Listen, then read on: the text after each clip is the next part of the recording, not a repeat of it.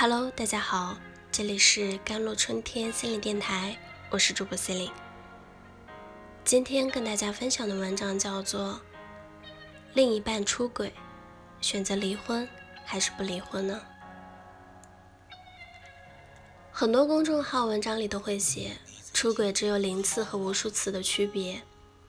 面对出轨的男人，不离婚留着过年吗？好像面对伴侣出轨，选择不离婚的女人就是大错特错。但是事实上，人生和婚姻都是非常复杂的。这样的说法只是很多人面对复杂的、不确定的人生，渴望寻求一种非黑即白的确定性，希望有人告诉自己。该怎么做？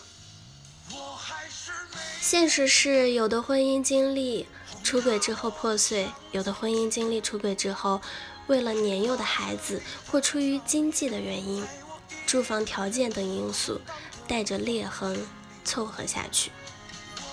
我见过面对丈夫出轨，想到离婚自己带孩子，无法给孩子更好的教育条件，而选择暂时不离婚的女性。因为在她看来，自己离婚一定要孩子，争取到孩子的抚养权。但是离婚后，没有婆家的学区房，孩子的优质教育资源就缺失了。丈夫的出轨固然令她心碎，但她非常看重孩子的教育。为了孩子有更好的教育，她愿意继续修补婚姻，维持婚姻的完整。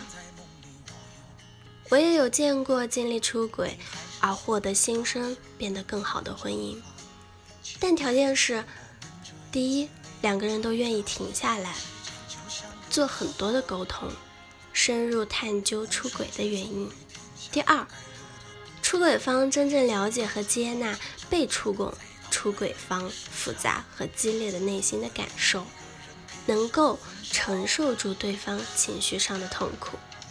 第三点是，两个人都愿意花时间和精力去修复关系、重建信任，一步步去努力改变和完善自己。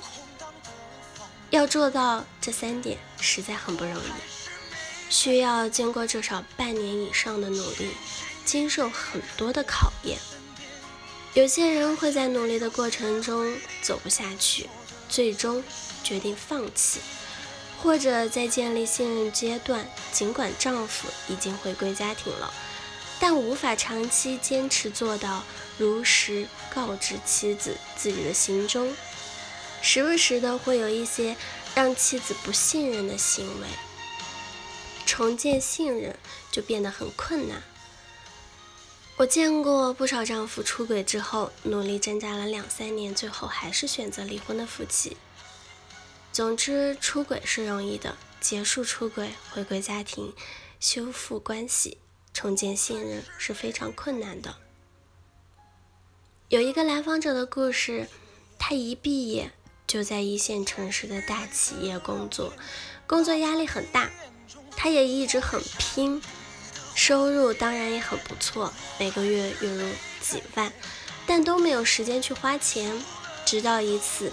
加班累到胃出血，紧急就医，住院一周期间，他想了很多，生与死，人生的意义，自己到底要如何生活等议题。出院之后，医生叮嘱要避免过度的劳累，不然还会复发。之后他辞职了，回到老家三四线的城市，重新找了一份节奏和压力都比较小的工作。这份工作他做的得心应手，但又觉得好像人生不够充实。这个时候，以前的旧领导要自己创业，联系上他，希望他加入。如果创业成功，会有丰厚的回报。他有一点心动，但经过一番慎重的考虑之后，最终还是放弃了。他选择工作之余开始学习新的东西，但是会经常调整自己，不会让自己太累，压力太大。他慢慢的认清，最重要自己想要的是什么：有健康的身体，有休息和放松的时间。工作可以赚到生活所需的钱，但钱多对他而言并不是最重要的。因为尝试体验，选择自我调整，他渐渐坚定了自己要过什么样的人生。面对伴侣出轨也是如此啊。很多人不是一开始就知道自己想要是什么，有的人觉得自己可以选择原谅，继续走下去，却发现其实自己做不到，仿佛一直有根刺在心里拔不掉。有的人一开始。觉得自己绝不会放下，不离婚日子没法过，但渐渐的却放下了，生活也有欢声笑语。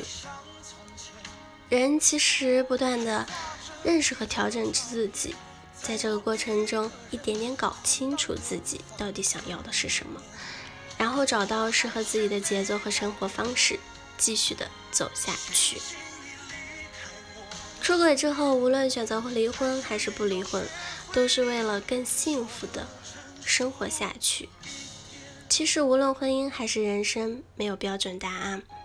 每个人都要走自己的路，慢慢搞清楚自己要什么，愿意为此付出怎样的代价，之后再看，再调整，直到到最后可以坚定的走下去。